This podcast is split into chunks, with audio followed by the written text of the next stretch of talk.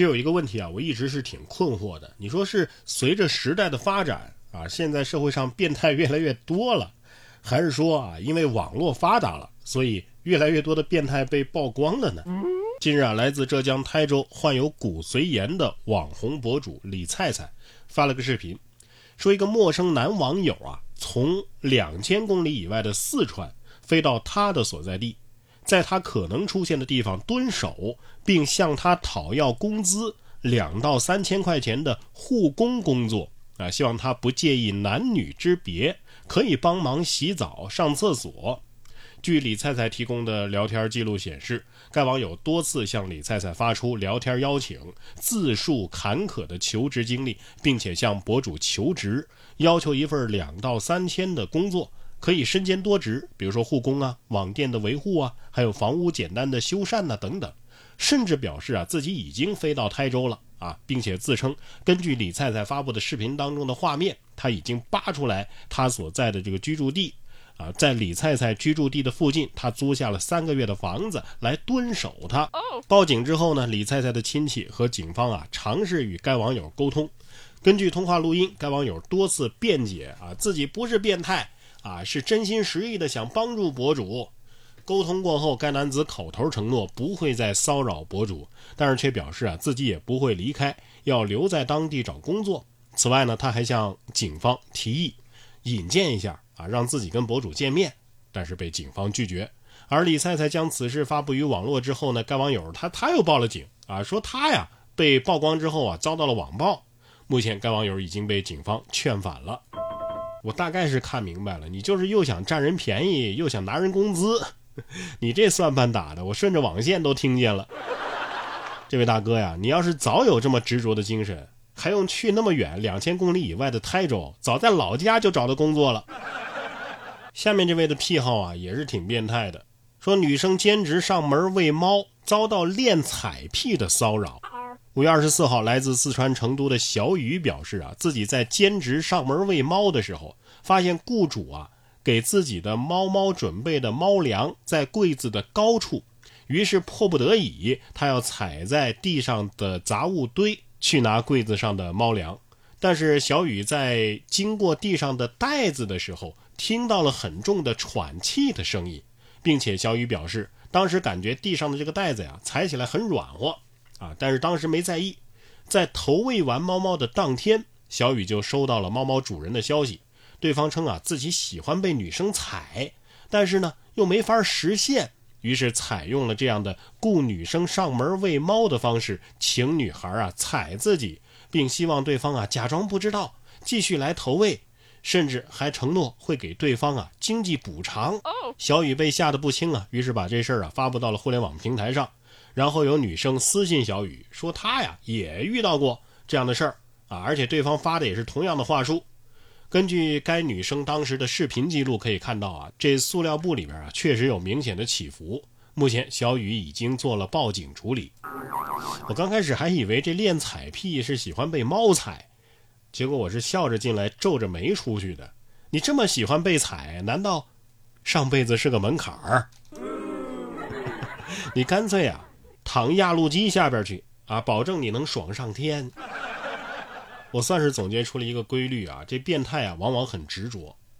下面这位呢也是执着的有点变态了。五月二十号，杭州市公安局通报啊，近日一则因停车距离纠纷，乘客拒绝下车已达二十八小时，警方多次协调无果，这样一条信息啊在网络上传播。经查，二零二三年的五月十七号下午两点。于某佳女，二十五岁；于某江男，五十四岁。这俩乘客呀，他们的打车点不能停车啊，商议在上车地点二十米处等乘客。没想到这两位乘客上车之后啊，对司机是大吼大叫啊。后来双方就发生了争吵，两位乘客呀还不愿意下车，王某某呢就报了警。余杭分局啊，仓前派出所也出警开展了调解，但是于某佳和于某江这两个人拒不下车，而且要求赔偿。调解无果之后呢，王某某请他的朋友将车呀开回了西湖区留下街道，也就是他居住的小区。而于某家和于某江这两个人呢，仍然在车内拒不下车。再次报警之后，西湖分局的留下派出所出警处置。期间啊，这两个人仍然不听民警的劝解，拒不下车，直到二十二时许被民警传唤到了留下派出所。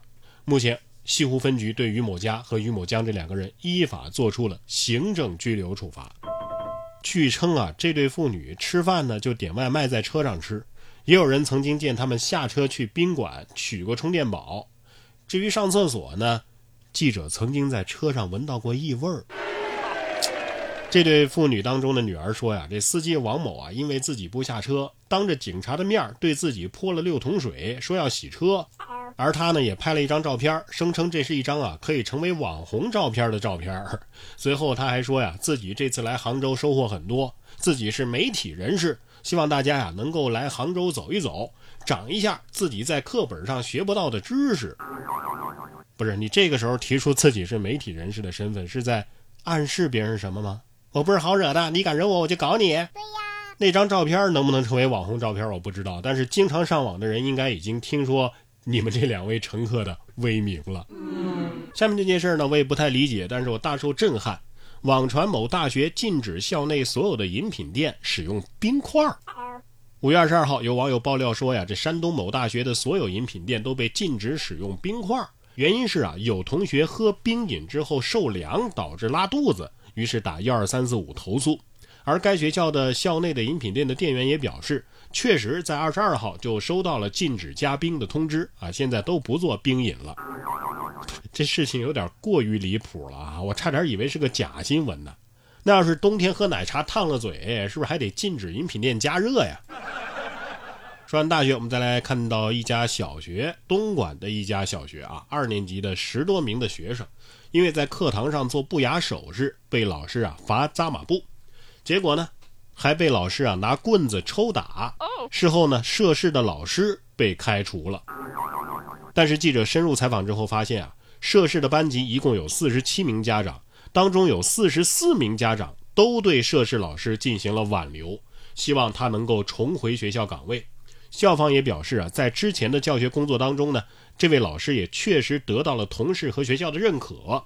据了解，涉事的老师啊，入职该学校两年的时间，从一年级开始就担任班主任，带学生一直读到二年级。面对记者的采访，该老师对此次体罚学生啊，也表示了忏悔，并且选择公开给学生和家长道歉。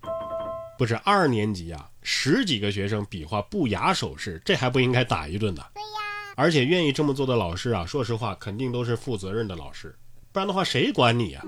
就怕今后啊，老师都不管你家孩子了，他长成社会的渣子，又不会把老师给抓起来，老师犯得上管吗？哎，我们小时候啊，爸妈都是直接跟老师说，随便收拾，别弄死了就成。而且那会儿老师教训只是前奏，回家爸妈打才是重头戏。